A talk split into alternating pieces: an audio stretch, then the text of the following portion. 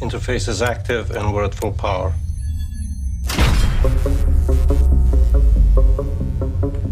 What's your levels this time? You just make sure you pull the trigger on the way out. After initial binding, you'll be locked in, with no loss of control permitted during this performance. We can't afford any mistakes on this one. Ready? Ihr hört Katz, den kritischen Filmpodcast Folge 74 mit Lioba Schlösser. Hallo. André Hecker. Moin, moin. Und heute Body Horror wir uns in fremde Körper, um Auftragsmorde für eine zwielichtige Corporation zu begehen. Aber wie kommt man aus einem fremden Körper wieder heraus und ist man dann noch dieselbe Person? Das klingt nach Cronenberg und ist auch von Cronenberg, äh, von Brandon nämlich. Ob der Vater und wie er stolz sein dürfen, das diskutieren wir jetzt. Ich bin Christian Eichler. Hi.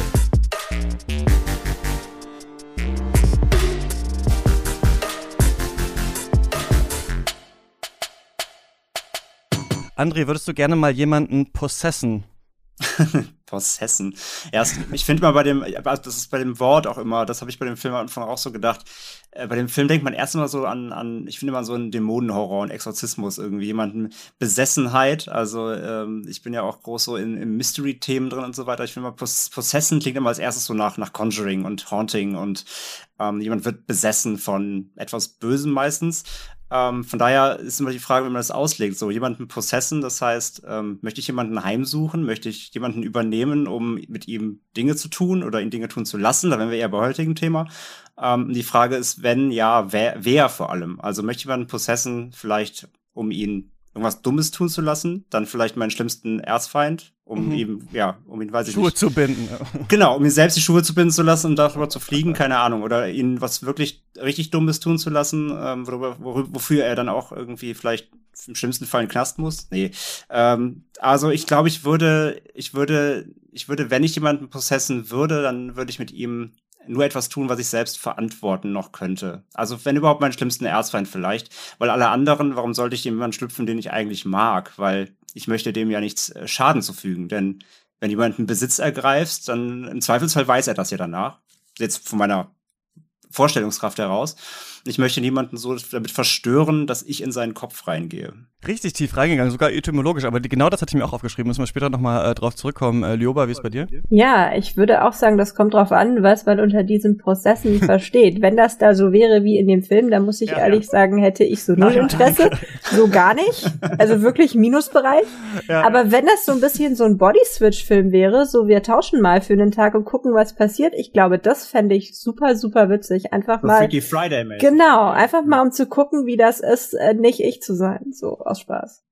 Total, das würde ich auch sagen. Also klar würde man das, wenn man die Chance hätte äh, und es nicht so mega der Abfuck wäre wie in diesem Film, da mal reinschauen, was ja die große, also das ist ja wirklich die große philosophische Frage. Niemand weiß ja, wie das ist, wer anders äh, zu sein und ähm, deswegen gibt es durchaus witzigere Filme, die sich mit dem Thema beschäftigen. Aber so wie in diesem Film jetzt hier, äh, in so einer großen Bredouille stecke ich nicht, dass ich durch dieses Leiden, glaube ich, durchgehen muss, um dann, weiß ich nicht, mein Leben zu retten oder äh, die Firma, für die ich arbeite. Gut, mache ich ja nicht so richtig, aber äh, da hätte ich, glaube ich, auch keine Lust drauf. Ähm, aber wir schauen mal, warum man das in diesem Film hier macht. Aber vorher noch kurz äh, zu euch. André, wir haben noch gar nicht zusammen gepodcastet, aber gepodcastet, aber du hast sonst schon sehr viel gepodcastet. Du hast nämlich mit allen Leuten über alle möglichen Themen. Du bist ähm, Mitbegründer von Podriders, ähm, Podcast-Label, Netzwerk unter anderem äh, Projektion mit äh, Sebastian Settler und Marco Stiegler ist da mhm. ja mit ähm, drin, aber du machst da ja auch selber ganz viele äh, Podcasts. Das sind zu viele, um die aufzuzählen.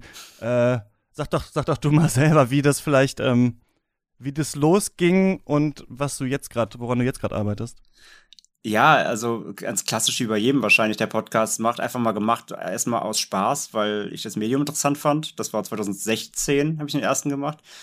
Und dann ist es einfach ganz organisch mitgewachsen. Ja, es wurde irgendwie immer spannender, interessanter, es ist größer geworden, es kamen neue Ideen dazu. Und über die ganzen Jahre ähm, kam immer weiter auch der Wille, das immer professioneller zu machen. Also man will sich ja auch verbessern, allein was die Technik angeht, was den Klang angeht, was natürlich auch die eigene Moderation und so weiter angeht. Und irgendwann ist es dann so groß geworden, dass es eben nicht mehr wirklich, also es hat zu viel Zeit eingenommen, um es nur noch als Hobby äh, zu machen. Und dann kam eben vor knapp anderthalb, zwei Jahren die Idee, ähm, weil man dann eben natürlich auch ein bisschen vernetzt war. Jetzt, also ich komme ja aus dem Norden, so auch die Hamburger Podcast-Szene, da gibt's ja auch so einige. Und dann hat sich das eben so ein bisschen vernetzt und die Idee kam auf, lass doch mal was zusammen irgendwie machen, so ein bisschen so ein Dachverband, damit wir so ein bisschen zusammen agieren. Dann kann man ja vielleicht so ein bisschen Synergien austauschen. Einerseits Moderatoren oder Moderatorinnen, aber auch natürlich ähm, Expertise oder Synergien unter den Hörerinnen und Hörern tauschen. Und so ist Podriders entstanden, so als äh, Dachlabel, also jetzt keine Firma, es ist eine Marke, sag ich mhm. mal, die wir halt, äh, oder die ich halt ins Leben gerufen habe, ähm, macht das eben freiberuflich und ähm, so vereinen wir eben diverse Themen. Wir versuchen da relativ diversens aufzustellen. Wir haben relativ viel Film, was sich einfach ergeben hat, aufgrund der Bubble einfach. Filmbubble bubbelt nun mal, ähm, auch auf Social Media, da vernetzt man sich Film schnell. Bubble bubbelt. Genau, Filmbubble bubbelt und ähm, somit kamen dann einige zusammen, wie eben Projektionen, aber auch eben ähm, bei mir zum Beispiel Devils and Demons, ein reiner Horrorfilm-Podcast mhm. oder eben Schaubefehl, wo man, äh, wo ich mir zusammen mit meinem Kollegen Matze, wo wir uns so Klassiker meistens Filme auftragen, also du musst das jetzt gucken und dann sprechen wir in der nächsten Folge drüber. Ja. So Sachen wie, keine Ahnung, du musst ja zum ersten Mal äh, jetzt letztens ähm, musste, also ich musste Sachen wie, wie der Pate zum ersten Mal gucken. Mhm. War auch eine Lücke bei mir noch bis vor letzt vor einem Jahr. Bei vielen eine Lücke. Ich habe neulich mal gefragt auf Insta und sowas. Äh, man kann ja Letterbox so äh, sortieren, dass man sieht, welche der most popular Filme man nicht gesehen hat. Und ja. äh, der Pate bei ähm, sehr viel dabei. City of God, auch noch so ein Film, den viele nicht gesehen haben. Ne? Den habe ich letztens erst meinem Podcast-Kollegen äh, gegeben, zum Beispiel. Ja, das ist so eine Idee. Aber wir haben auch andere Sachen so aus dem Fitness- und Ernährungsbereich. Couch Tomatoes ist so ein, ein feministischer Sportpodcast. Oder auch Dinge wie ähm, True Crime Germany, ähm, sehr großer deutscher True Crime Podcast. Äh, also wir haben relativ viel, wollen auch in Zukunft breiter werden, auch was die Themen angeht. Nicht nur Nerd und Filmkram. Das wäre ein bisschen eintönig auf Dauer, aber das ist so die Idee des Ganzen. Das heißt, ähm, ein paar Sachen daraus mache ich eben selbst. Oder wir haben aber auch eben ähm, Fremdcontent drin und machen auch Auftragsproduktionen, wie zum Beispiel, ähm, ihr hattet letztens erst, oder du hattest letztens erst Tino hier, äh, mhm. mit Tino und Daniel von Rocket Beans Genre, Genre genau, geschehen. Ja. Das machen wir als auch, also es produziere eben auch ich mit Podriders für Fred Carpet und so weiter. Also wir machen so, so ein bisschen ah. Vernetzungsgeschichten. Mhm, wir haben auch schon Sachen für äh, Podcast-Plattformen produziert, wie Podimo zum Beispiel in Berlin, ähm, eben so Auftragsarbeiten. Das ist so was, was wir machen und ähm, ja, jetzt äh, quasi jetzt auch bei mir als äh, voll, voll, Vollzeit, ähm, freiberuflich eben. Ja. Mhm. Genau, und aber deswegen und äh, also Podcast mittlerweile echt bei mir so ein das äh, vom Hobby wirklich zur zur Berufung irgendwie gemacht, weil ich das Thema einfach krass spannend finde insgesamt. Ja, wer hätte das gedacht, als man sich damals vor sein schrottiges Laptop-Mikro gesetzt hat, dass das mal oh, ja. ein Job wird. Ja, es geht mir ähm, auch ähnlich. Ähm, Lioba, schön, dass du auch wieder äh, da bist. Wir haben hier schon über, was war's? Thelma und Louise, ne? Haben wir schon Thelma gesprochen. Thelma und Louise, ähm, ja, genau. Genau, du genau, bist Filmwissenschaftlerin. Ähm, warst gerade auch wieder bei den Projektionen äh, zu Gast. Sag doch nochmal, was du gerade so alles Ja, machst. ich äh, bin auch ab und an bei den Projektionen zu Gast und äh, hoffentlich vielleicht auch in Zukunft. Ähm, zuletzt haben wir da über Female Revenge Filme gesprochen, das ist noch gar nicht so arg lange her und also entsprechend. Folge, ja. Ja, also ähm, ich war auch sehr glücklich mit dem Output, muss ich sagen. Ähm, ja, entsprechend, ich halte mich ja auch viel in der Filmbubble auf. Die bubbelt nämlich tatsächlich, also mehr so im Bereich äh, Hochschule, Uni, ähm, Filmbildung und so eine Dinge, aber natürlich auch Publikationen und Popkultur und ähm, ja, was, was damit so ins Haus fällt. Also es ist ja, machst du ein Fass auf, hast du drei weitere irgendwie ähm, am Hacken kleben, die du dann natürlich auch äh, nicht ignorieren kannst. Es ist, es ist eine Bubble, ja.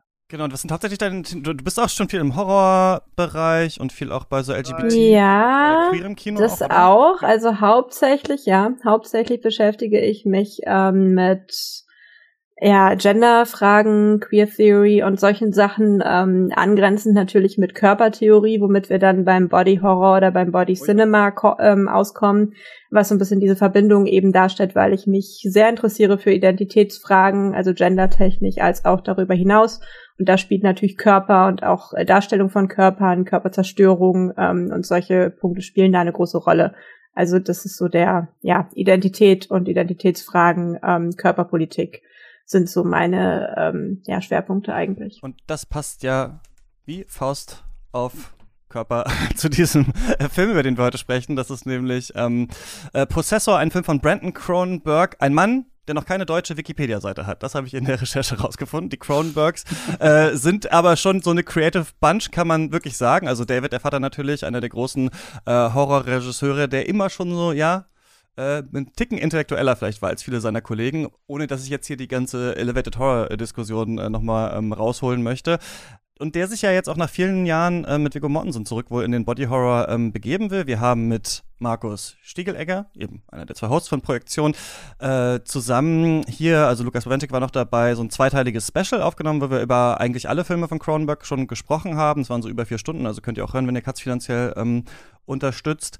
Und deswegen finde ich es gerade interessant, jetzt nochmal zu gucken, was macht eigentlich sein Sohn. Aber auch Cronenbergs Schwester zum Beispiel. Denise äh, war ja Kostümdesignerin bei einigen seiner Filme. Seine Frau äh, Carolyn hat an einigen Filmen mitgearbeitet. Eine Doku über History of Violence auch gedreht. Die Tochter Caitlin ist Fotografin und Filmemacherin. Und Brandon hat jetzt eben auch mit Possessor ähm, seinen zweiten Langfilm abgeliefert. Der erste ging ja auch schon so ein bisschen in die ähm, Richtung des Vaters. Antiviral. Habt ihr den gesehen? Hast du den gesehen? Ja, ich habe ihn gesehen und ich habe ihn auch mehrfach gesehen und ich, ähm, das sind natürlich unfassbar starke Parallelen irgendwie von seinen Themen und dem, was ihn interessiert.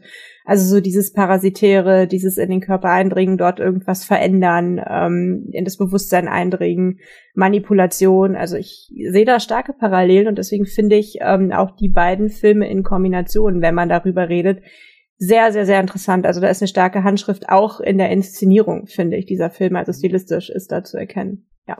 Ja, finde ich interessant, ja, weil ne, diese, es geht ja um eine Firma, die quasi an Fans, wenn ich das richtig verstehe, die Krankheiten ihrer Stars äh, verkauft, damit sie sich dann näher fühlen können. Und ja, das klingt natürlich schon wieder so eine Krankheit durch neue Technologie, Verwandlung, Identität und so weiter. Und darum ähm, geht es ja jetzt auch bei Possessor, der im letzten Jahr rausgekommen ist. Jeder und jeder hat ihn schon vielleicht schon mal irgendwo gesehen, vielleicht auf dem Fantasy Filmfest oder die Blu-ray auf Amazon gekauft. Ich glaube, irgendwann hat er auch mal 99 Cent auf iTunes gekostet. Hier jetzt kommt er nächste Woche ins Kino und man kann sich den ähm, anschauen. Falls ihr den noch nicht gesehen habt und Bock drauf habt, dann würde ich tatsächlich jetzt den Podcast ausmachen und äh, das dann erst später hören. Denn selbst wenn man schon erzählt, worum es geht, ist es so ein kleiner äh, Spoiler für so die ersten vielleicht 25 Minuten des Films, in dem man noch nicht ganz weiß, was passiert. Nämlich, dass es in der vielleicht entweder nahen Zukunft oder so eine Art parallelen Science-Fiction-Gegenwart, ja, so multinationale äh, Konzerne gibt, die immer größeren Einfluss haben. Und es gibt eben einen, der Geheimagenten, könnte man vielleicht sagen, anstellt, die Auftragsmorde begehen sollen. Die sollen dann zum Beispiel hohe Industrielle umbringen, aber nicht selbst, sondern indem sie sich so ein bisschen äh, Matrix-mäßig über eine äh, Technologie in andere Körper von anderen Menschen reinbegeben. Das ist aber nicht nur so ein leichtes digitales Anknipsen und dann ist man da drin, sondern in auch typischer Cronenberg-Vater-Manier ist es schon mit körperlichen Schmerzen, mit dem Eindringen von Technik in den Körper äh, verbunden und dann ähm, kann man sich eben in diesen Personen bewegen. Die Personen müssen aber vorher auch entführt werden, damit man dann da rein kann und dann sollen da diese Morde äh, geplant werden und es soll irgendwie halt so aussehen, als wäre das einigermaßen natürlich entstanden, als wäre das ein Streit gewesen, damit irgendwie wahrscheinlich das Motiv dieser Tat relativ klar ist und ähm, da keine weiteren Fragen quasi aufgeworfen werden und die ähm, Hauptcharakterin Tassia Voss, gespielt von Andrea äh, Riceborough, die ist eben für dieses Unternehmen so quasi die Top-Auftragskillerin. Mittlerweile ähm, ist sie schon ähm, getrennt von ihrem Mann und ihrem äh, Sohn. Sie hat da immer noch so schlechte Gefühle eigentlich dieser Beziehung gegenüber, verbringt auch manchmal Zeit mit denen, aber ist eigentlich völlig, geht völlig in diesem Job auf. Man sieht es auch körperlich, dass sie einfach davon gezeichnet ist, von diesem vielen Eindringen in diese, äh, in diese anderen Personen. Und dann kommt quasi so ein großer äh, Job schließlich, wo sie ähm, ja auch durch relativ viel Aufwand einen Industriellen umbringen kann, eigentlich damit dessen äh, Stiefsohn ist es, glaube ich, dann die Firma übernehmen kann. Der hat den Auftrag gestellt, aber eigentlich will Tassias Firma selbst äh, den dann später erpressen und die Firma übernehmen. Also wir haben so eine Art Industriespionage, Auftragskiller, Sci-Fi, Cyberpunk-Setting. Äh, Film, der viele der Cronenbergschen Fragen, finde ich, auch drin hat, aber sie nicht genauso abhandelt wie der Vater, würde ich sagen. Ähm, André, das ist, war dein Lieblingsfilm 2020, wieso? Ja, aus vielen Gründen. Ähm, wo, wo, fangen wir denn am besten mal an? Also generell, ähm, ich, als ich damals gesehen habe, äh, hat er mich wirklich beim ersten Mal einfach generell als als Kunstwerk in sich weggeflasht. Ich habe nach dem ersten Mal da einfach nur gesessen und war äh, einfach überwältigt von allen Eindrücken, die ich bekommen habe. Aber man kann auch direkt sagen, glaube ich, da werdet ihr mir zustimmen, dass Possessor ein Film ist, der vor allem wachs wachsen kann und wächst, wenn man ihn mehrfach guckt. Also beim ersten Mal äh, muss sich gar keiner schämen, der irgendwie sagt, ich habe den nicht ganz durchblickt oder ich habe da nicht alle Ebenen verstanden. Äh, habe ich auch nicht. Also da steckt also man kann den, du hast jetzt gerade fast ja schon durcherzählt, so mehr oder weniger. Das ist so, dass das, das ist die Oberfläche. Ne? Also man kann den mhm. einfach so eben ja. einmal weggucken, Auftragskiller, Szenario mit ähm, mit Körpertausch, so Punkt. Aber da stecken natürlich so viele Feinheiten drin, auch so viele Motive, ja, die, auf die wir natürlich jetzt eingehen werden. Wie haben wir gesagt, schon Körperlichkeit, Körpertausch, Geschlechtertausch, ähm, so fast schon so Out-of-Body-Experience-Geschichten, Selbstwahrnehmung. Also steckt ja so viele mh, metaphysische Themen drin, die man dann eben anhand von kleinen Szenen immer wieder in den Film geworfen bekommt, die kann man beim ersten Mal alle gar nicht erfassen. Und äh, deswegen, beim ersten, nach dem ersten Mal war ich einfach äh, in der Gesamtwahrnehmung einfach überwältigt. Deswegen war es mir schon klar, dass es ein Film sein wird, auch den ich immer mehr lieben lernen werde. Nachdem ich ihn dann mehrfach gesehen habe und dann sogar auch im Kino letztes Jahr auf dem Fantasy Filmfest nochmal, nachdem ich ihn davor schon zweimal gesehen hatte zum dritten Mal im Kino, ähm, dann nochmal mich auf kleine Details einlassen konnte, da war es wirklich für mich durch und da war für mich eigentlich auf meiner persönlichen Rangliste natürlich ganz, ganz subjektiv ähm, war es für mich klar, dass das mein, mein Nummer 1 Film 2020 wird, weil kein anderer Film mich im letzten Jahr auf der Gesamtheit und mit so Kleinteiligkeit und auch ein Film ist, den du im Nachgang so schön, das klingt immer so ein bisschen blöd, aber doch sezieren kannst, weil der Film es einfach bietet. Ähm, das hat kein anderer Film für mich letztes Jahr so geschafft wie Possessor, muss ich sagen. Manche Leute schreiben mir auf Letterbox zum Beispiel, hier ist ganz viel drin, äh, aber Brandon Cronenberg schafft es eigentlich nicht so richtig, daraus eine stringente Erzählung zu machen, sondern es wird einfach zu viel angerissen. Ähm, Lieber, wie war das bei dir? Fandst du das sinnig, wie das hier gemacht wurde, so wie André, oder würdest du sagen, nee, ist eigentlich wie einmal in Cronenberg-Trickkiste äh, gewühlt und alles auf den Boden gekippt? Ähm, nee, also ich kann mich dem, was André gesagt hat, auf jeden Fall anschließen. Ich glaube auch, man muss diesen Film mehr als einmal gucken. Ich glaube, wenn man den einmal guckt, dann wirkt das wie, ja, die Trickkiste und einmal ausgeschüttet. Weil man den mehrfach gucken muss, um wirklich durchzusteigen, was der Film eigentlich von einem möchte, was der Film einem bietet und was man da alles rausziehen kann.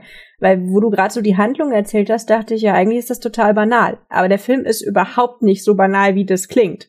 Mhm. Ähm, und ich habe ihn auch jetzt, ich weiß es nicht, vier oder fünf Mal gesehen ähm, und jedes Mal wird er besser. Und ähm, ja, es gibt eben andere Filme, die in 2020 auch gehypt wurden. Ich möchte jetzt niemanden dissen, aber zum Beispiel Tenant wäre so ein Film. Der heißt, wir brauchen bitte so, so ein Tenet Airhorn. Richtig, richtig. Der wird Tenet. Nee, nee, nee, das.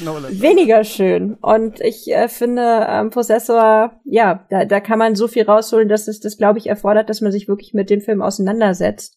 Und klar, da ist super viel drinne. Natürlich kann man immer argumentieren, weniger wäre mehr gewesen. Ich äh, finde aber, wenn man sich wirklich ähm, tiefgehend oder tiefgehender damit beschäftigt, dann ähm, macht das von vorne bis hinten Sinn. Und dann ähm, ist das auch eine durchgängig stringente Gedankenwelt, die da ausgebreitet wird.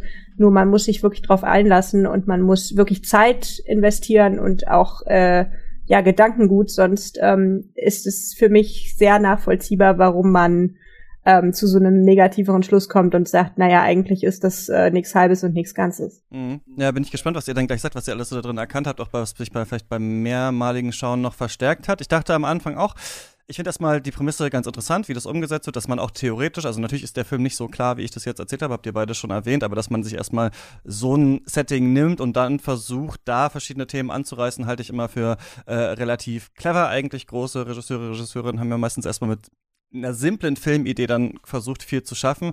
Ich finde, dass man aber merkt, dass er anders ist als sein Vater und trotzdem, ja, das haben wir ja nicht so oft, die ähnliche Themen hat, ähm, ähnliche Ideen, die hier anklingen, ohne dass man denkt, dass es stilistisch jetzt genauso ist wie er. Und das frage ich mich auch, ob man da so ein bisschen einen Kommentar vielleicht ähm, reinlesen kann. Ich fand am Anfang interessant, dass alle Personen hier so sehr kühl gezeichnet werden. Das ist eigentlich ein Trend, den ich im aktuellen Kino, ich finde das so brooding, also alle reden immer so einen ganz äh, säuselnden, ruhigen Ton miteinander und es soll dann natürlich auch irgendwie zeigen, dass das alles hier besonders ernsthaft ist und besonders kühl und so weiter. Finde ich nicht immer so interessant denn Cronenbergs Filme, also vom Vater, die sind ja auch eigentlich oder wurden auch immer als sehr kühl beschrieben, als so ähm, Experimente, als so Versuchsanordnung. Und trotzdem hatte ich das Gefühl, beim Vater wird eigentlich viel mehr geredet, äh, die Charaktere sind irgendwie ähm, noch ein bisschen greifbarer eigentlich als jetzt hier beim Sohn, aber vielleicht ist das eben auch tatsächlich ähm, so gewollt. Ich hatte aber auch das Gefühl, dass ihr hattet, dass ich das so gesehen habe und so dachte, okay, sie ist jetzt da drin. Und wir merken ja, also ich habe ja viel noch gar nicht gesagt. Zum Beispiel ist es ja so, dass um aus diesen ähm, Besitzsituationen wieder rauszukommen, muss sie sich selbst eigentlich umbringen, beziehungsweise den Host. Äh, umbringen und irgendwie funktioniert das aber nicht so richtig. Also wir sehen das schon am Anfang, dass sie das nicht kann. Also sie kann diesen Suizid nicht begehen als diese erste Person, in die sie reingeht, um diesen Auftragsmord zu machen.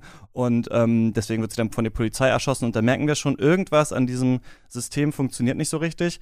Und wenn man dem Film nur auf der Handlungsebene folgt, dann ist man vielleicht erst spät irgendwann überrascht. Also wenn dann tatsächlich der Host wieder zurück Besitz ergreift von seinem eigenen Körper und seinem Verstand, aber es werden eben an ganz vielen Stellen, finde ich, so kleine Themen aufgemacht und die hallen schon wirklich noch nach. Also ich finde, es ist so ein Film, der wirklich dazu einlädt, sich zu fragen, welche Ebenen ähm, können denn hier wie verbunden werden? Und vielleicht eine Sache, die ich spannend fand, und André, das ist ganz am Anfang schon gesagt, dieses Wort, ne, also to possess, das heißt ja im Englischen einmal halt etwas besitzen, aber natürlich auch to be possessed und das ist ja dann sowas wie vom Teufel eigentlich besessen sein. Das haben wir im Deutschen genauso, ne? Also besitzen und besessen sein. Und ich finde, hier kommt so diese erste Ebene, ist halt diese starke Kapitalismuskritik, die hier drin ist, dass er eigentlich sagt, wir sind eigentlich besessen vom Besitz, also wir sind und gleichzeitig von den Unternehmen, ja, also wir die Unternehmen eigentlich, wenn man das so sieht, kontrollieren uns ja schon, wie eigentlich sie hier in dem Film diese anderen Menschen kontrolliert. Es wird reingecheckt morgens, ja, kannst du das noch machen, äh, wann kannst du auf Arbeit sein? Und so weiter. Man ist ja wirklich wie so von so einer fremden Macht eigentlich im Kapitalismus wird man ja hin und her dirigiert eigentlich. Und das ist zum Beispiel, finde ich, ähm, ganz stark drin. Und so sind ganz viele verschiedene Sachen, die sich, glaube ich, erst auf so einer symbolischen Ebene erschließen, an denen man aber lange so rumknobeln kann. Und das, ähm, da hatte ich dann auch Spaß, mir danach zu, zu überlegen, ähm, was da alles drin ist. Ja, und auch, also gerade weil du eben auch gesagt hast, diese, ähm, dieses, diese Charakterisierung, ähm, die die, diese Ruhe, die der Film ausstrahlt. Böse Zungen würden langweilig sagen. die Kritik habe ich oft ge gelesen und gehört, der Film wäre langweilig, was eben durch diese sehr entrückte, ausgewälzte, sehr schlechte Black Mirror Episode. ja, da, äh, ich, sorry, ich kann keine Black Mirror Vergleiche mehr hören. Also da, kann, brauchen seit, wir auch so seit, seit Black Mirror ist ja, seit Black Mirror ist jedes, ist alles, alles was Sci-Fi ist, ist Black Mirror. Also den Vergleich finde ich sowieso völlig daneben. Ähm, nee, aber das ist natürlich alles sehr entrückt, sehr langsam, fast schon, also der ganze Film hat ja schon so eine surreale Wahrnehmung Wahrnehmung, was ja total zu der Thematik passt. Aber gerade was die Charaktere angeht, ähm, da gibt's, da gab's so ein schönes äh, Zitat, was Brandon Cronenberg anfangs, als er für den Film Promo gemacht hat, immer bei jedem, bei jedem Interview ähm, einmal gedroppt hat, und das war ich übersetzbar frei. Der Film handelt davon, wie wir gewöhnlich unsere Identitäten erschaffen und sie durch Unehrlichkeit aufrechterhalten. Das war jedes Mal seine Antwort, als gefragt wurde, worum der Film eigentlich geht. Und das ist so ein schönes Zitat, weil es, es verrät halt nichts über den Film, aber eigentlich alles. Weil im ganzen Film, und das passt nämlich wiederum auch zu dieser Entrücktheit der Charaktere, du hast im ganzen Film eigentlich nur unehrliche Charaktere. Jeder bescheißt entweder andere oder belügt sich im besten Fall auch noch selbst. Ähm, du hast halt als Beispiel natürlich äh, John Bean, also den John Pass, der ein großer Redenschwinger ist, ja, der ins Öffentliche auftritt, ähm, als aber eben natürlich der, der Gönner ist, der, der große Visionär. Aber dann erfahren wir im Hinterzimmer, dass er eigentlich nur ein totales, verbittertes Arschloch ist. Und, und äh, natürlich auch äh, der Colin selbst und auch natürlich Tassia, die, die beide Charaktere sind äh, Tassia wegen des Jobs, ähm, Colin eigentlich auch, wie wir später erfahren, aber die beide auch gezeichnete Charaktere sind. Ähm, Colin hatte vorher, ähm, erfahren wir in der Side Note, mit, mit Drogenhandel zu tun. Das sind auch beides Charaktere, die, die kein normales, sauberes, stringentes Leben führen. Ja, also das passt halt sehr, sehr gut. Äh, dass, dass der ganze Film basiert auf Charakteren, die ähm, sowohl andere als auch sich selbst eigentlich permanent bescheißen und belügen. Und, ähm, und das ist eigentlich auch diese, das unterstreicht die Darstellung eben, dass, dass die alle so manchmal so es scheint so sinnlos in die Gegend starren, so ganz melancholisch, aber äh, das ist eigentlich diese, diese Charakterisierung des Films und so arbeitet ja auch die Kamera, eben alles so, du hast eigentlich in jeder Szene Zeit nachzudenken. Und das will der Film ja auch von dir, dass du, dass du hinterfragst, was sie tun und quasi auch, was sie denken in dem Moment oder wer sie natürlich auch sind dann später. Mm, und das finde ich, äh, verkörpert der Film halt super gut durch die Inszenierung und die Charaktere. Ich würde da äh, tatsächlich direkt einhaken, weil was mir jetzt gerade in den Kopf kam, als du so sprachst, war das Wort Instrumentalisierung. Und ich glaube, das ist das, mhm. was wir die ganze Zeit angucken. Wir gucken an, wie sich Personen oder Figuren, ich will nicht mal Charaktere sagen, weil äh, die tatsächlichen Persönlichkeiten dieser Leute, die, die kennen wir, glaube ich, gar nicht, weil die ja alle nur verschiedene Rollen spielen und sich gegenseitig ja. Permanent instrumentalisieren oder ihre Körper instrumentalisieren, dadurch, dass Körper und Verstand ja auch getrennt werden, oder Körper und Bewusstsein, muss man sagen, werden getrennt. Ähm, werden die Körper von anderen Bewusstseinszuständen instrumentalisiert, um bestimmte Dinge zu tun, werden fremdgelenkt Und deswegen würde ich tatsächlich so weit gehen zu sagen, das ist ein Film, der uns keine Charaktere präsentiert, sondern einfach nur Figuren, die für irgendwelche Handlungen irgendetwas tun. Mit sich selbst, mit ihren Körpern oder mit anderen Körpern oder mit anderen Figuren. Und wer mit dem Gedanken da reingeht, dass er halt einen Film sieht mit richtig runden Charakteren, die eine Persönlichkeit haben, die sich entwickeln und die irgendwas ja, die irgendeine Intuition, also ich will jetzt nicht von Heldenreise anfangen oder so, aber die irgendeine ähm, Intuition haben, auf die sie hinarbeiten, ja, der wird da schon mal ähm, als allererstes enttäuscht, weil das eben nicht passiert. Und das ist auch in meiner Wahrnehmung einer der Gründe, warum das so inszeniert ist mit diesem in Anführungsstrichen langweiligen Unterton, weil wir gar keine runden Charaktere haben, die irgendwie eine Persönlichkeit für uns entfalten könnten oder mhm. wollen würden. Ja, guter Punkt, ja, ja. Guter Punkt, ja. Und warum findet ihr das spannend? Also warum findet ihr diese, also das ist ja vielleicht jetzt mal andersrum gefragt, jetzt nichts sonderlich Originelles zu sagen, in dem kapitalistischen Arbeitsalltag sind wir alle sinnentleert, ähm, gehen, leben nur noch für das andere. Hier ist ja auch so, dass wir, das fand ich ganz interessant, also diese eigentliche Bindungsbeziehung, also Menschen wollen ja sowieso Bindung und äh, Anerkennung normalerweise und oft kriegt man das ja unter anderem auch in der Familie und wir sehen ja hier, wie sich diese Familiensituation mittlerweile, also wirklich nur noch wie so eine Erinnerung bei ihr ist und sie gar nicht mehr weiß, sind wir eigentlich noch zusammen, was ist eigentlich los und nur über diesen äh, Job eigentlich diese Identität geschaffen werden kann, wo sie ähm, sonderlich gut ist. Ich fand das auch ganz schön ähm, beobachtet, vor allem was der Film dann später noch damit macht. Aber man könnte ja sagen, gut, dass jetzt äh, in, in unserem Arbeitsalltag wir alle sehr sinnentleert sind und nur noch so äh, Zombies, ist ja jetzt nichts, vielleicht nichts Spannendes. Ja, ich würde sagen, also ich verstehe deinen Gedanken. Ähm, definitiv reine Sinnentleertheit und reines ähm, ja, Rollenspielen oder Masken auf und absetzen wäre total langweilig.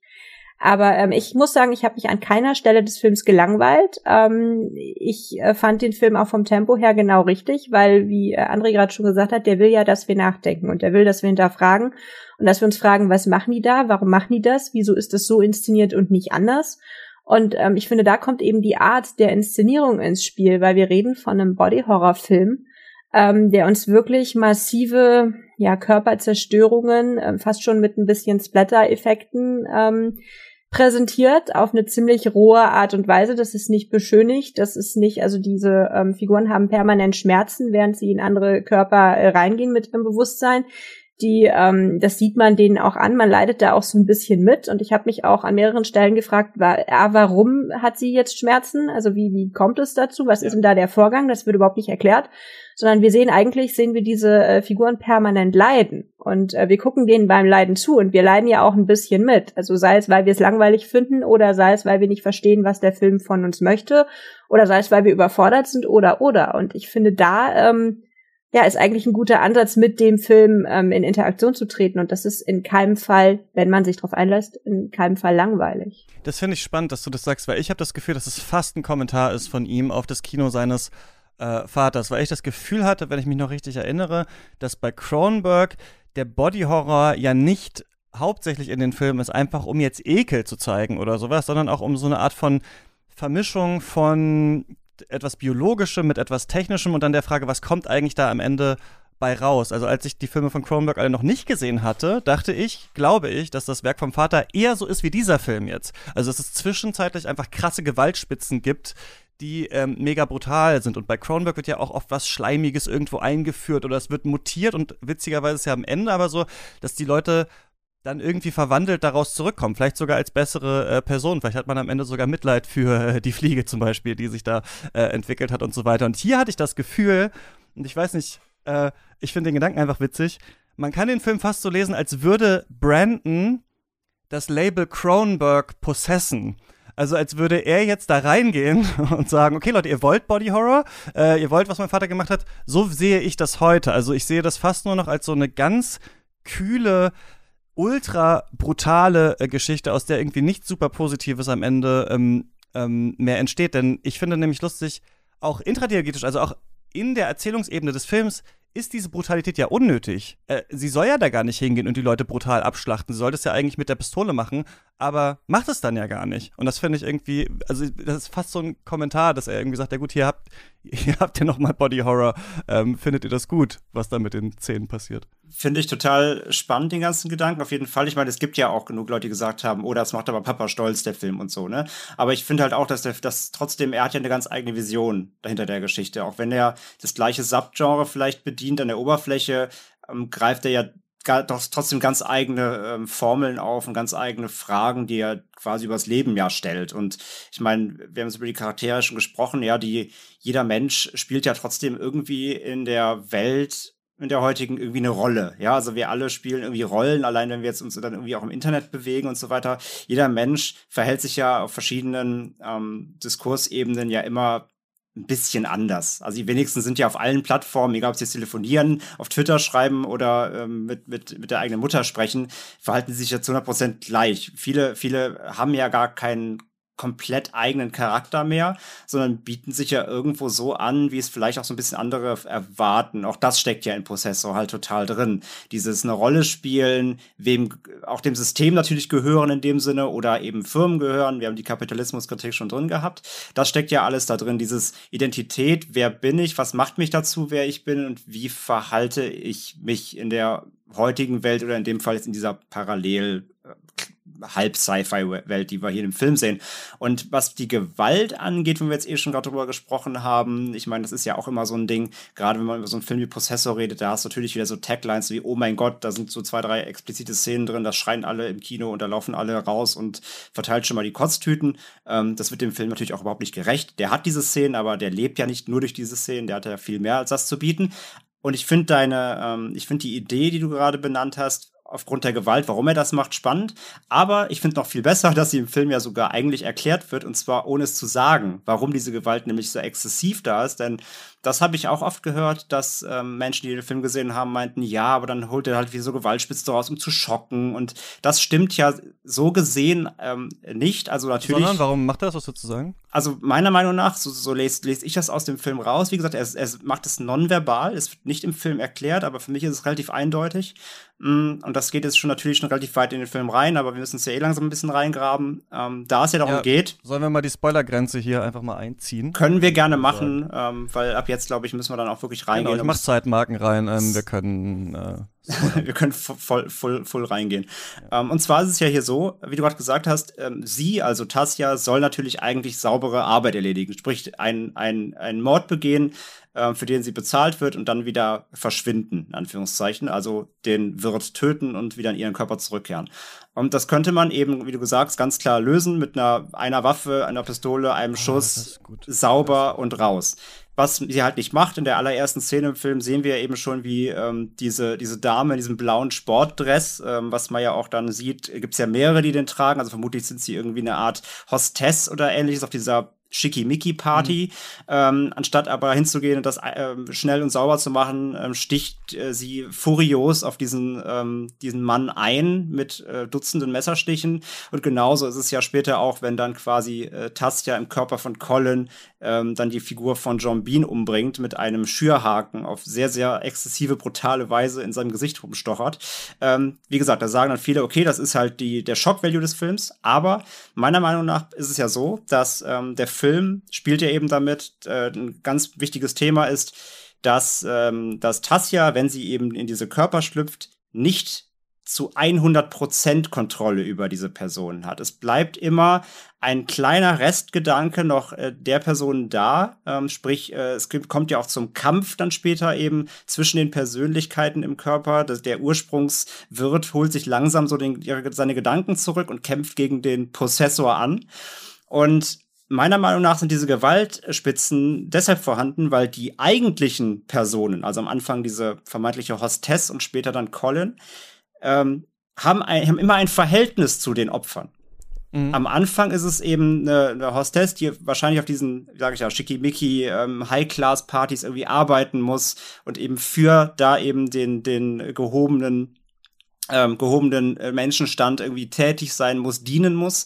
Sprich, vermutlich ähm, hasst diese Person diesen Mann, der da getötet werden soll. Und das gleiche wissen wir dann auch von Colin später. Colin, also als Person selbst, äh, hasst äh, die Figur von John Bean, ähm, findet ihn unsympathisch, weil er etwas gegen die Beziehung von ihm zu seiner Tochter hat.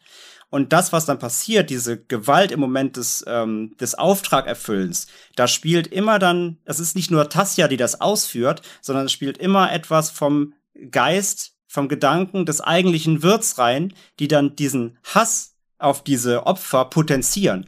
Und deswegen, die, da vermischt sich quasi Auftrag mit den eigentlichen Gefühlen des Ursprungswirts. Und die äh, wirken dann quasi auf den Moment ein und verstärken halt dann die Ausführung hin dazu, dass sie dann in dem Moment ihren Hass auf diese Person mitentladen.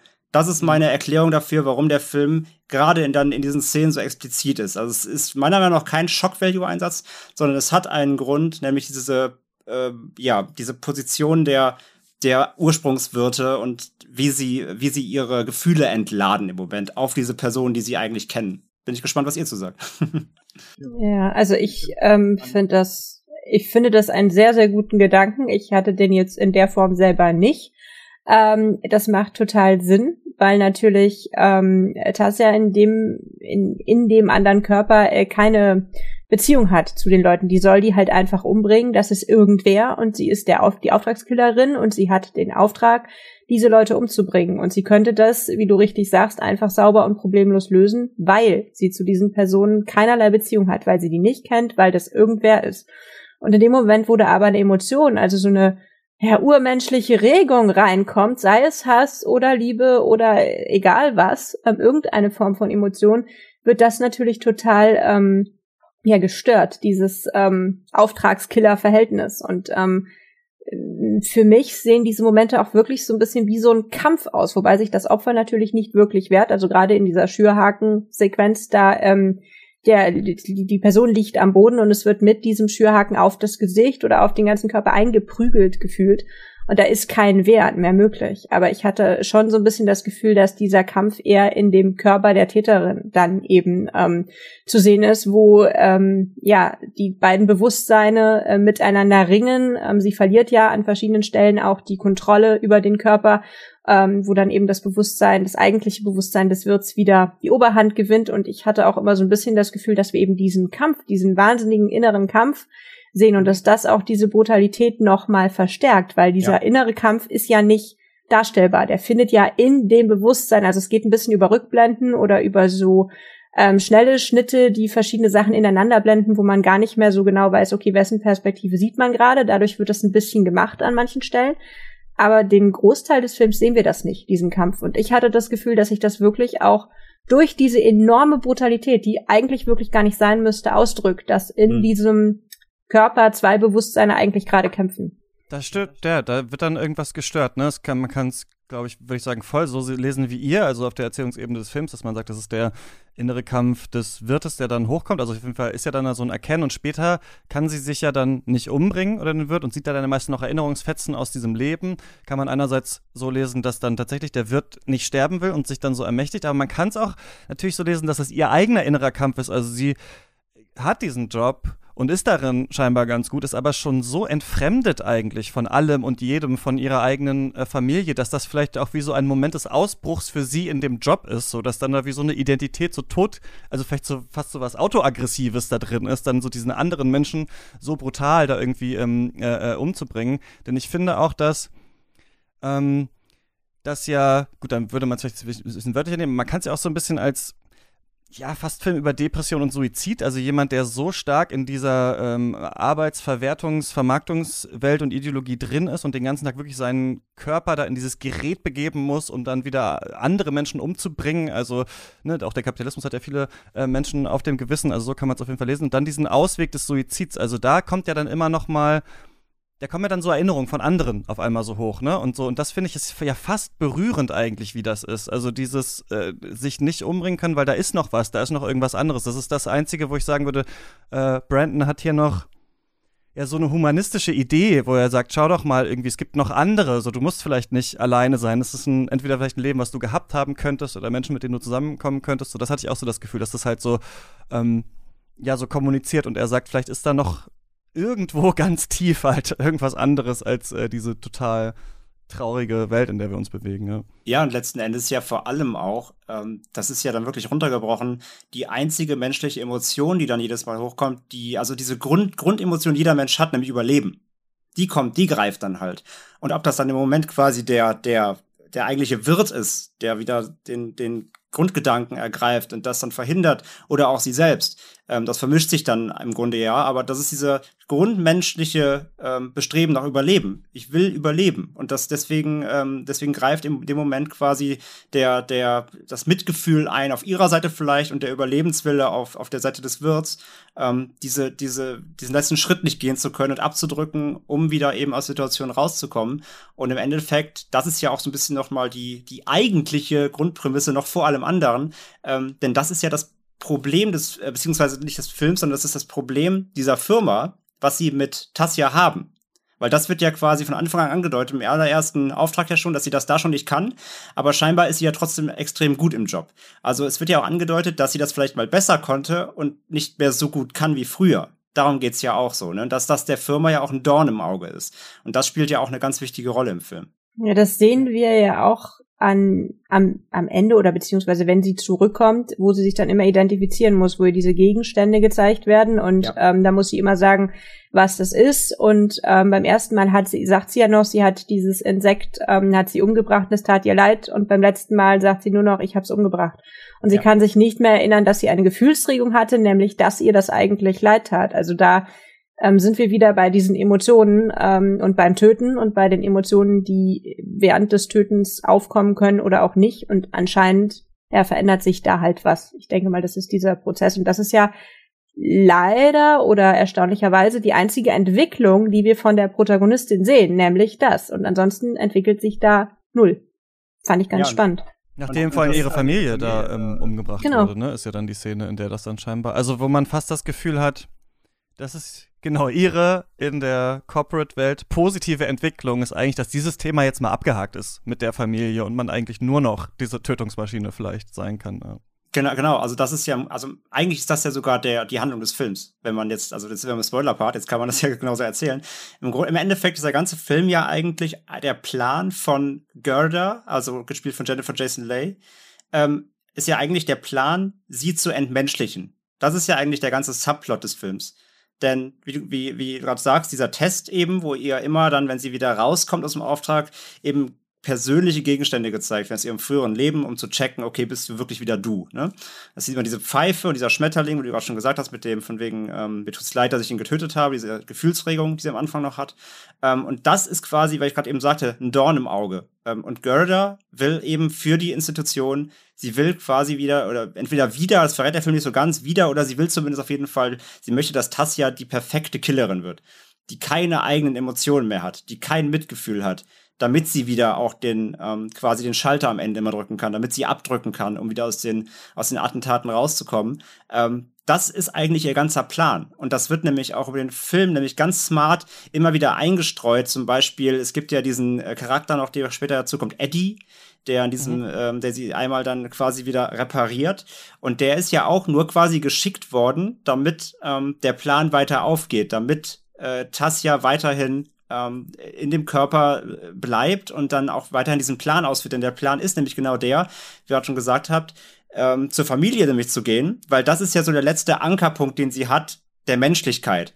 Auch wenn sie sich entfernt hat von der Familie, ähm, hat sie immer wieder Flashbacks dahin. Natürlich ist es, ist es ein Teil ihres Lebens, ähm, auch wenn sie die Beziehung vielleicht ähm, nicht mehr möchte, aber trotzdem ist es ja Teil ihres Lebens. Sie hat einen Sohn und immer wieder äh, sind das die Momente, in denen sie schwach wird, wenn sie eben an ihre Familienleben denkt, an das, das normale Leben, was sie vielleicht hätte haben können oder mal hatte.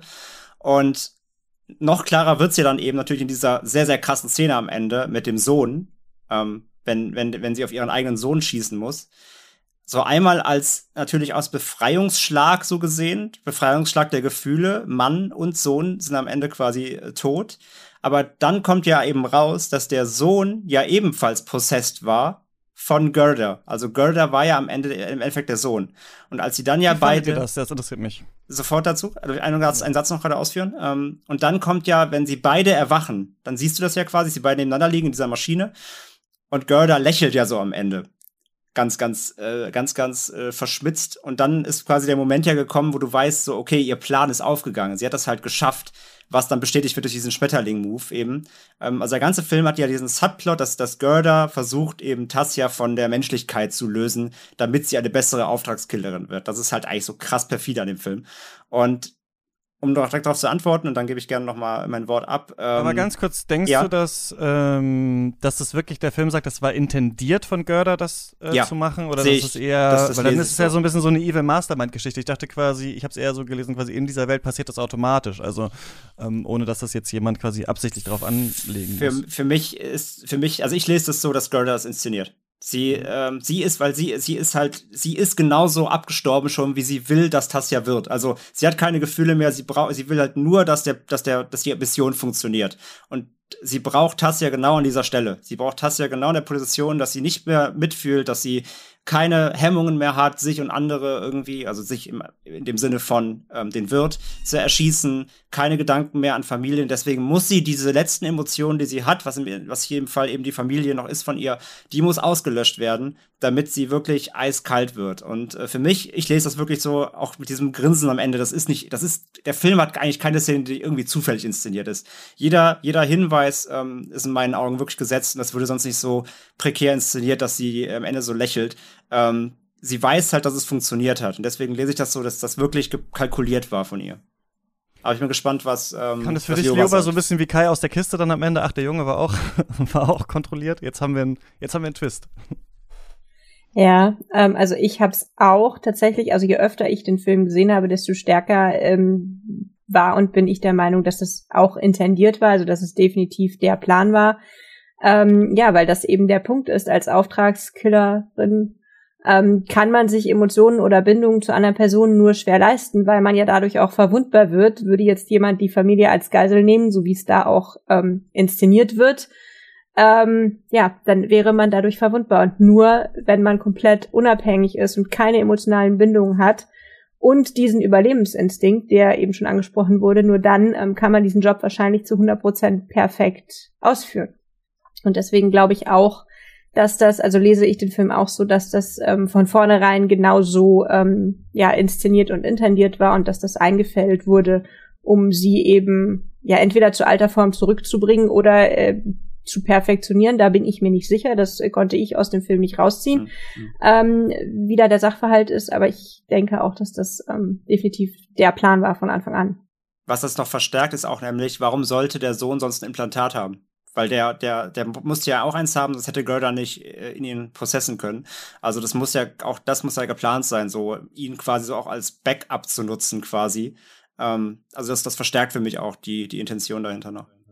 Und ich fand, das ist mir aber auch erst beim letzten Gucken aufgefallen, das wird am, ganz am Anfang schon angedeutet, weil dieser Sohn hat irgendein so Spielzeug, was so tanzen kann, das kann er so fernsteuern. Mhm. Und dann sagt ja. sie, ja, was ist denn das? Also Tassia kommt, kommt nach Hause von ihrem Auftrag, fragt, was ist das? Und dann sagt er, guck mal, Mama, I can make him do dance. Und dann, also so, ich kann den kontrollieren, ich kann machen, dass der tanzt und zeigt, führt das der Mutter so vor.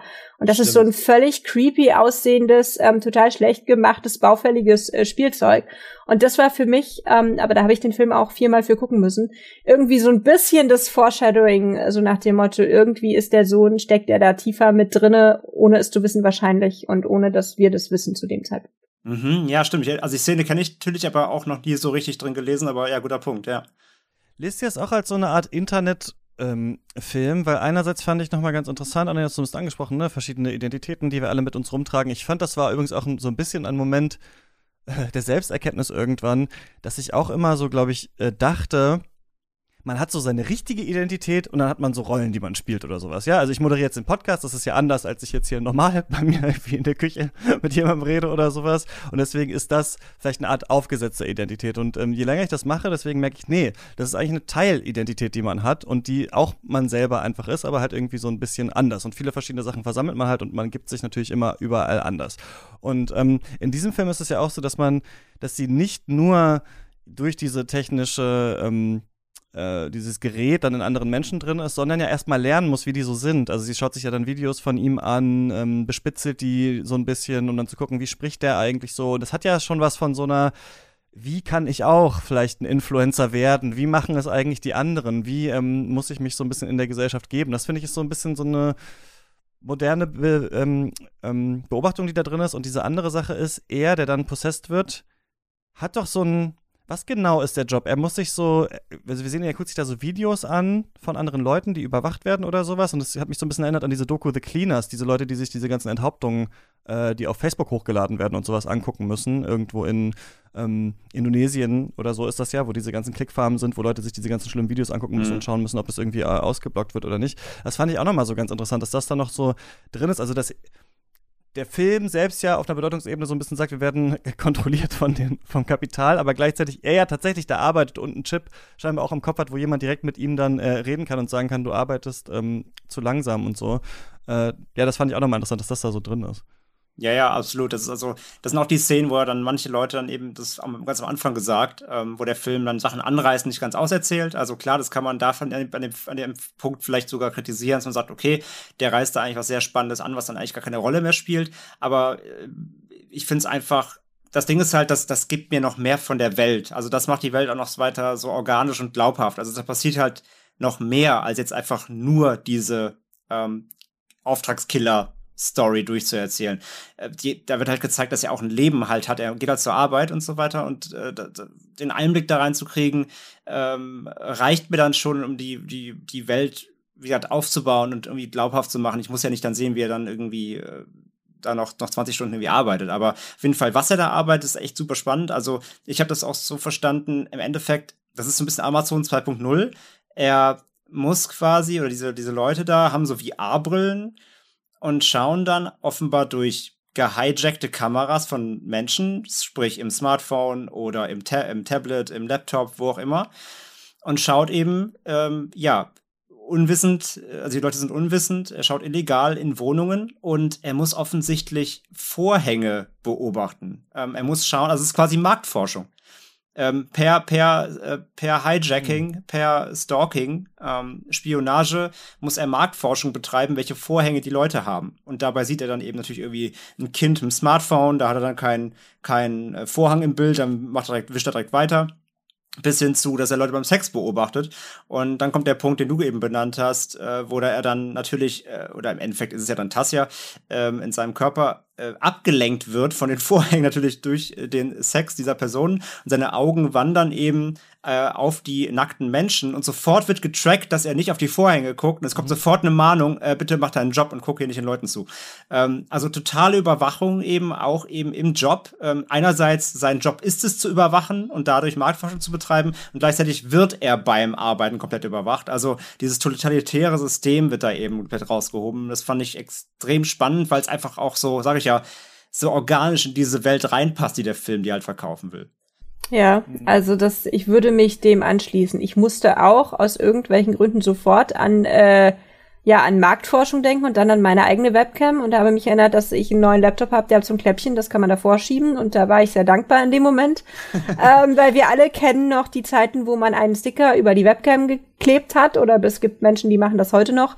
Ähm, das geht ja so ein bisschen in diese Richtung. Also ich will nicht, dass jemand in meine Privatsphäre äh, rein sich mogelt und mich dabei was weiß ich was sieht. Ähm, und die benutzen das dort aber für Marktforschung. Also was halt das absolut, ja, die absolute Totalität des Systems irgendwie nochmal hervorhebt. Und ähm, ich fand das auch sehr passend in dem Film, weil, also wie äh, André richtig gesagt hat, es zeigt so die Welt drumherum, die ja irgendwie da ist, auch wenn wir eigentlich nicht so viel davon mitkriegen.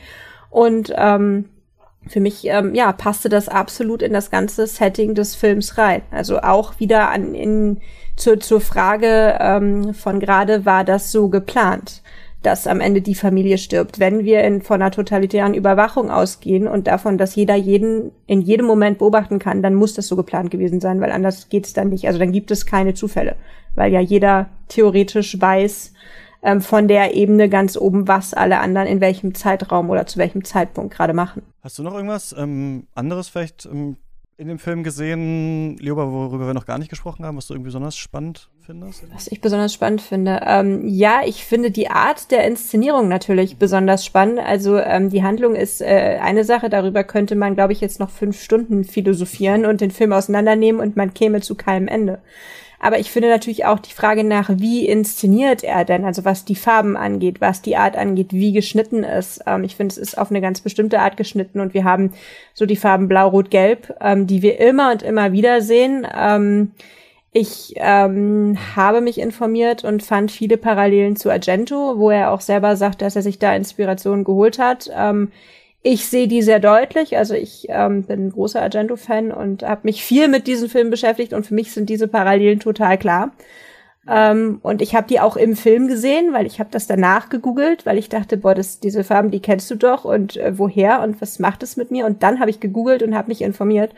Und ich finde das ähm, auch zum Unterschied der Inszenierung der Filme vom Papa quasi, ähm, finde ich die Art, wie inszeniert wird, wirklich ähm, super, super interessant, weil auch das für mich, ich würde jetzt nicht sagen, ein Kommentar auf die Filme des Vaters sind, aber definitiv ein Punkt, wo er sich ganz klar davon unterscheidet. Also in der Art, also nicht nur dieses total kühle, dieses total super distanzierte, was wir in Antiviral ja auch haben, der ist ja fast komplett weiß und grau gefühlt, dieser Film. Also da sind ja gefühlt sogar die Charaktere, die haben einen grauen Hautton irgendwann ähm, und sehen gar nicht mehr aus äh, wie äh, frische, lebendige Menschen. Und äh, er spielt halt sehr, sehr viel mit Farben. Und diese, ja, diese äh, einzelnen Punkte haben mich noch sehr, sehr angesprochen, weil die ähm, so explizit sind, dass sie total zu dem, ja, zu der expliziten Art des Erzählens des Plots irgendwie dazu passen und das super unterstreichen und diese Punkte, auch diese Splatter- und Gore-Effekte nochmal super rausheben, was es natürlich dann wieder noch brutaler wirken lässt, das verstehe ich, aber dafür ist es ja nicht. Es hat ja ähm, einen anderen Sinn und einen anderen Zweck, dass es so ist.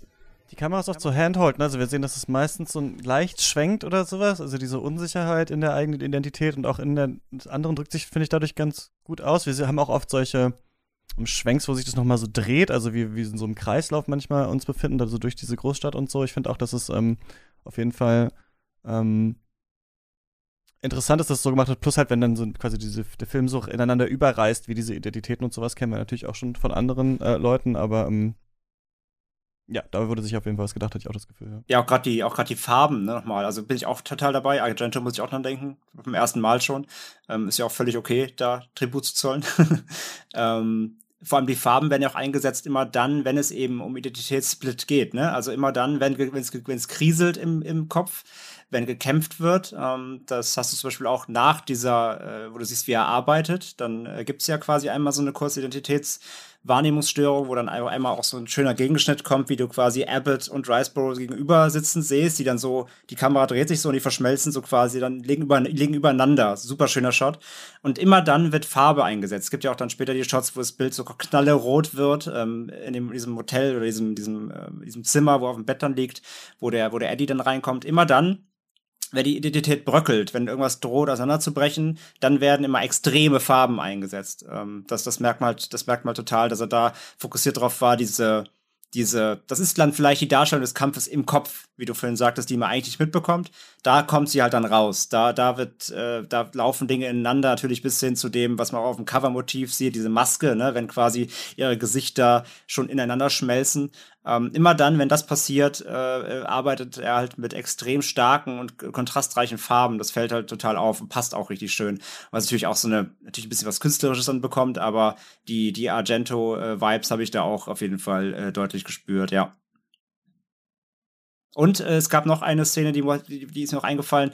Ähm, da war ich am Anfang auch erst beim ersten Mal sehen völlig, völlig verwirrt und da haben auch, glaube ich, sich viele drüber, äh, drüber gestolpert. Ähm, fängt einmal am Anfang an, ganz am Anfang, wenn, wenn, wenn die, wenn der erste Auftragsmord passieren soll, da gibt es so einen Kameraschwenk, da schaut sie zu so einem Brunnen und das Wasser läuft so rückwärts hoch. Mhm. Und später gibt es dann nochmal, wenn sie in Colin steckt, gibt es dann den Moment mit dieser, mit dieser Kugel, ähm, ja. die so in der Luft zu schweben scheint, wo sie dann so greift, dann verschwindet sie quasi. Wie so Videoartefakte, die noch da. Genau, wie so, wie so Pixelfehler oder sowas würde man es auf dem Fernseher irgendwie nennen. Ähm, und äh, das fand ich auch mal ganz spannend von der Inszenierung her. Wie, also wie, wie, da hast Gefühl, die Zeit steht still. Und beim ersten Mal schauen wusste ich gar nicht, wie ich es einordnen soll. Ich dachte mir also, ja, okay, ist halt wahrscheinlich jetzt der, der, der Geist, der so ein bisschen so ein, ein ähm, ja, auch wieder dieser Kampf, ne, dass da irgendwas noch nicht ganz justiert ist eben bei dem Übergang. Aber letztendlich ähm, gibt es ja auch im, Satz, im, im Film wieder einen Satz, der das eigentlich erklärt. Es gibt nämlich einmal, ähm, da sagt, glaube ich, das ist auch Gerda, wo die im Interview sind, sagt sie sowas wie, ähm, it takes a small thought to, um, to lose control oder so. Also sie sagt quasi, sie spoilert eigentlich schon das Ende vom Film. Ähm, sie sagt quasi, ähm, wenn du quasi in einem, in einem anderen Mind drin steckst, es braucht nur einen kleinen äh, einen kleinen Fehler, so ein Fracture, ein Gedanke an dein eigenes Ich, damit du die Kontrolle verlierst. Und genau das, meiner Meinung nach, sollen diese Dinge, Dinge projizieren. So, dieses Wasser, diese Kugel, das sind halt Momente, wo sie sich an irgendwas erinnert und was sie gerade eigentlich nicht denken soll und wo sie quasi aus der Rolle fällt. Und das fand ich auch total spannend inszeniert, weil du, weil du, gerade beim ersten Mal bist du so völlig so, was? Also dann, dann krieg, da kriegst du auch selber äh, natürlich erstmal natürlich so eine, so eine Surrealität aufgedrückt fast schon, die dann eben nicht mehr unterbewusst ist und nicht mehr nebenbei passiert, sondern die ist einfach da, du musst mit ihr umgehen. Ähm, und die Inszenierung fand ich auch total stark, wie er damit umgeht, weil er das eher, er macht zwar beiläufig, aber es ist trotzdem so prägnant, dass du dich irgendwie damit auseinandersetzen musst. Und ähm, fand ich ein total spannendes Element, damit auch visuell zu spielen. Das finde ich jetzt nochmal schön gesagt, weil ich auch das Gefühl habe, eben, dass hier doch ein großes, obwohl der Film so kühl ist, ein großes humanistisches Moment drin ist, nämlich diese kleinen Fehler, also diese kleinen Fehler im System, dann zu brutal zu sein, sich nochmal an was zu erinnern, zu wissen, dass man diesen Schmetterling eigentlich, also dass man sich lange schlecht gefühlt hat, so, ja, also dieses kleine Aufblitzen der äh, Menschlichkeit, der äh, Emotionen, vielleicht mhm. der Verbindung, der Bindung, die man nochmal zum, dass das immer auch die Chance hat, irgendwas zum Kippen zu bringen, dass diese Mission dann nicht mehr funktioniert, dass dann, ähm, dass vielleicht das System uns dann nicht mehr ausbeuten kann oder sowas. Ne? Dieser kleine äh, Funke der Revolution, der aber dann natürlich, also da würde ich sagen, ist er dann vielleicht Zyniker oder Realist äh, genug, Brandon äh, zu sagen. Am Ende aber ähm, äh, gewinnt dann doch dann äh, die Firma. Das finde ich auf jeden Fall total spannend. Eine Sache wollte ich noch sagen. Man denkt am Anfang, also wenn man jetzt nichts davon weiß, klar, man hört diesen Namen Possessor, aber wenn man den Trailer nicht gesehen hat und sowas, dann dauert es eine Weile, bis man versteht, was hier passiert. Und am Anfang denkt man noch, oder habe ich zumindest gedacht, ähm, dass diese Person also das, das, das, ist ja, das finde ich eigentlich auch interessant wegen der Identität. Es gibt ja manchmal so ein Nachjustieren. Also man ist schon länger im Körper und dann äh, steckt man sich dann nochmal dieses Gerät rein und versucht sich nochmal so zu connecten äh, mit der alten Identität, damit man, damit der Wirt nicht zu stark wird. Und ganz am Anfang sehen wir das ja, wie das passiert. Also bevor sie diesen Job ähm, dann macht und diese Person brutal umbringt, ist sie dann nochmal vom Spiegel und führt sich das ein. Und wenn man aber noch nicht weiß, worum es geht, dachte ich erst, das ist ja so ein Virtual Reality Setting. Also die Person will quasi so, eine, so einen Traum von sich ausleben, vielleicht dieses Hostessenleben oder sowas und geht deswegen in eine neue Realität. Und das ist so ein Zitat, finde ich dann, also so ein bisschen, vielleicht flext Cronenberg und sagt äh, am Anfang, hier, das ist wie bei Existenz. Und dann merkt man, äh, nee, es geht eigentlich um was anderes. Es ist eigentlich nicht wie bei Existenz. Ich finde aber trotzdem, also wir haben viel äh, gelobt an diesem Film. Ich finde auch, dass der wahnsinnig sicher inszeniert ist. Ich finde auch witzig, dass er ja auch dieses Zitat von Walter Benjamin noch drin hat in dem Film, also wo Benjamin gesagt hat, dass aus der Langeweile, also das quasi, was der Schlaf für den Körper ist, dieses Regenerierende, ist die Langeweile für den Geist. Also erst aus der Langeweile können dann die schlauen Gedanken entstehen. Das ist, finde ich, ja fast eine Selbstreferenz zu sagen, wenn ihr denkt, der Film ist langweilig, dann denkt ihr nur nicht genug vielleicht über diesen Film nach. Das finde ich alles nicht schlecht und ich finde, dass er bietet hier viel an. Ich finde trotzdem, wenn man es mit dem Werk des Vaters vergleicht, dass der sich noch stärker irgendwann gefunden hatte und noch größere Sachen versucht hat zu erzählen. Ich habe ein bisschen halt trotzdem an dem Film das Gefühl, man macht es halt jetzt ein bisschen zynischer, ein bisschen eventuell eindimensionaler. eindimensionaler. Er ist noch nicht, wenn ich, auf dem Level, auf dem äh, der Vater äh, war oder vielleicht auch noch ist, bald sehen wir seinen neuen Film, aber ich finde, ähm, er ist auf jeden Fall auf einem guten Weg und ist ein interessanter ähm, Film. Lioba, muss man Possessor gesehen haben? Ja, aber man muss ihn äh, mindestens zwei, drei, vier, fünf Mal gesehen haben. Definitiv. Besser fünfmal, ja. Ja, auf jeden Fall. André muss man. Äh, Meine Meinung nach ja. Also, wie gesagt, ich, ich bin halt hier zum, zum Hypen. Äh, tut, tut mir leid, aber ich habe halt wirklich. Ähm, für mich war ja mein Top 1 letztes Jahr. Ich äh, finde, also finde kaum Fehler an dem Film. Ich, ich finde ihn nahezu in meiner Wahrnehmung perfekt, vor allem weil man sich eben so schon dran abarbeiten kann. Muss man nicht. Also ich verstehe jeden, der den einmal guckt und sagt, ist nicht mein Ding, bin weg. Alles cool.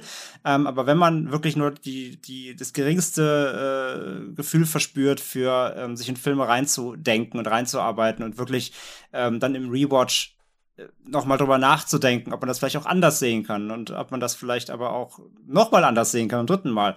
Ähm, wenn man auf sowas steht, dann bietet halt Possessor meiner nach sehr viel. Ich meine, wir haben jetzt auch schon viel erzählt, aber ich meine, wir hatten ja auch den Spoiler-Part.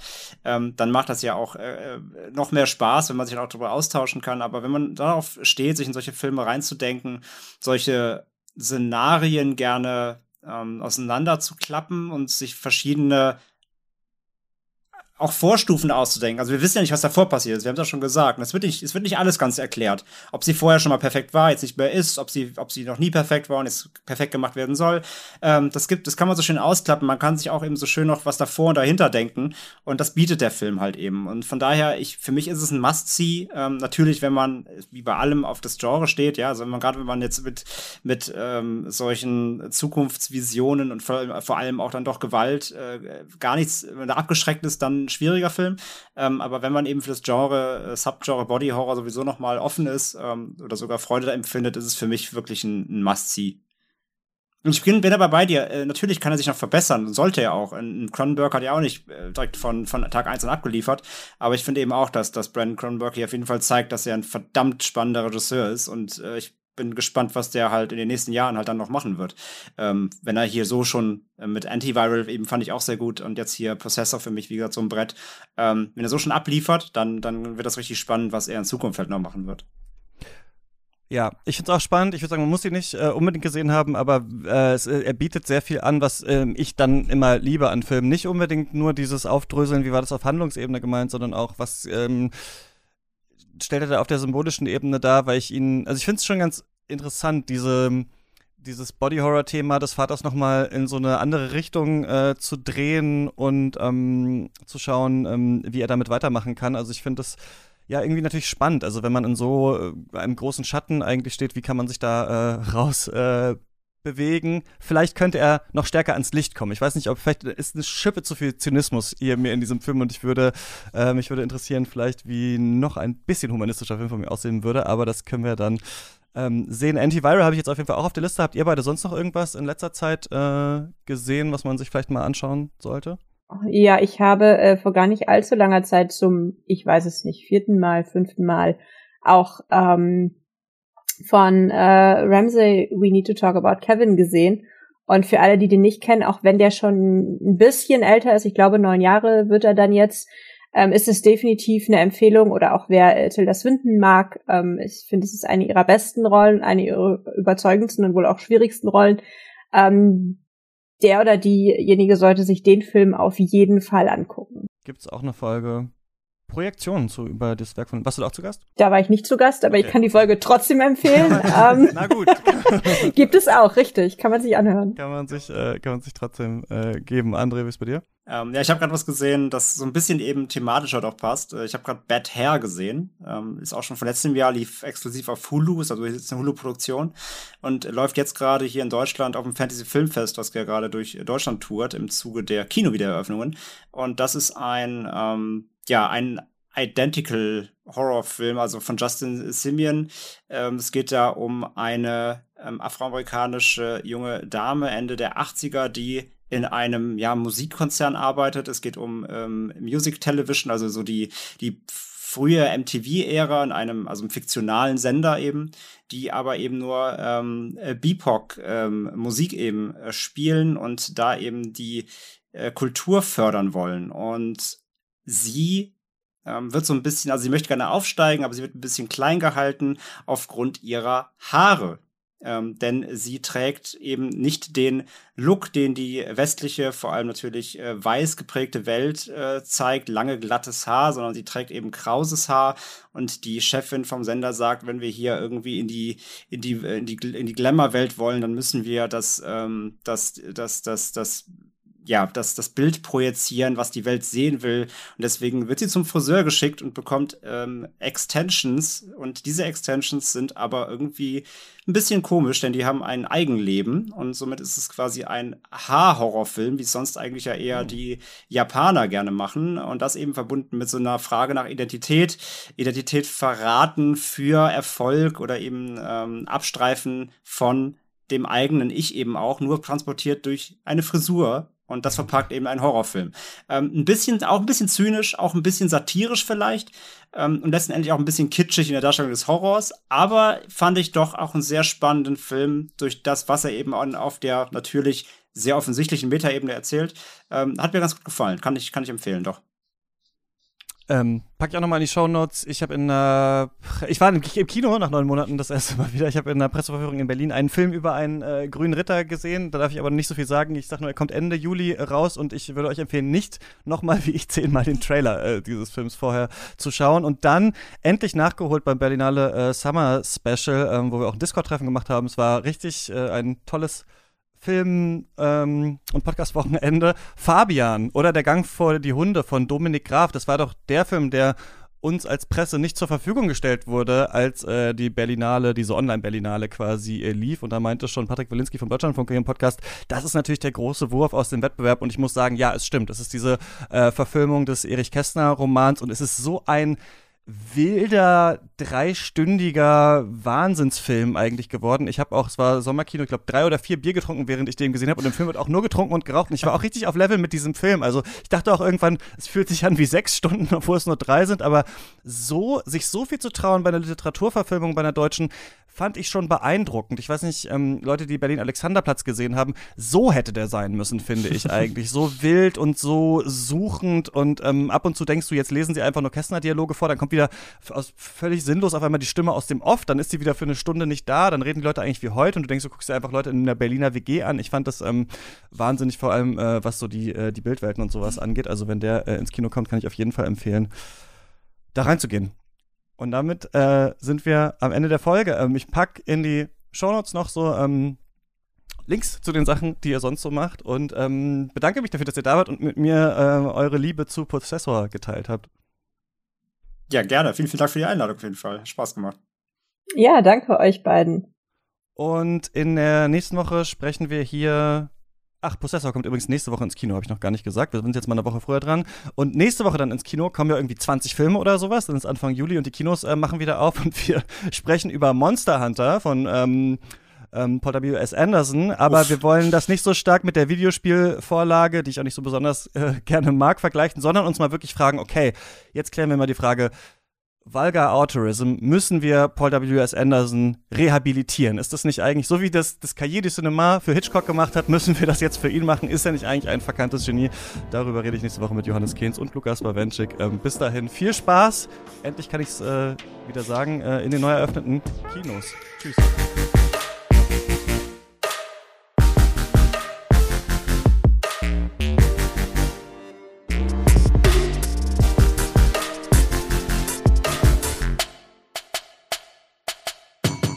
Katz ist eine Produktion von mir, Christian Eichler. Wenn ihr diese Folge gerade auf dem iPhone in der Apple Podcast App gehört habt, dann schreibt uns da doch jetzt sofort eine Bewertung oder gebt ein paar Sterne. Das hilft uns sehr.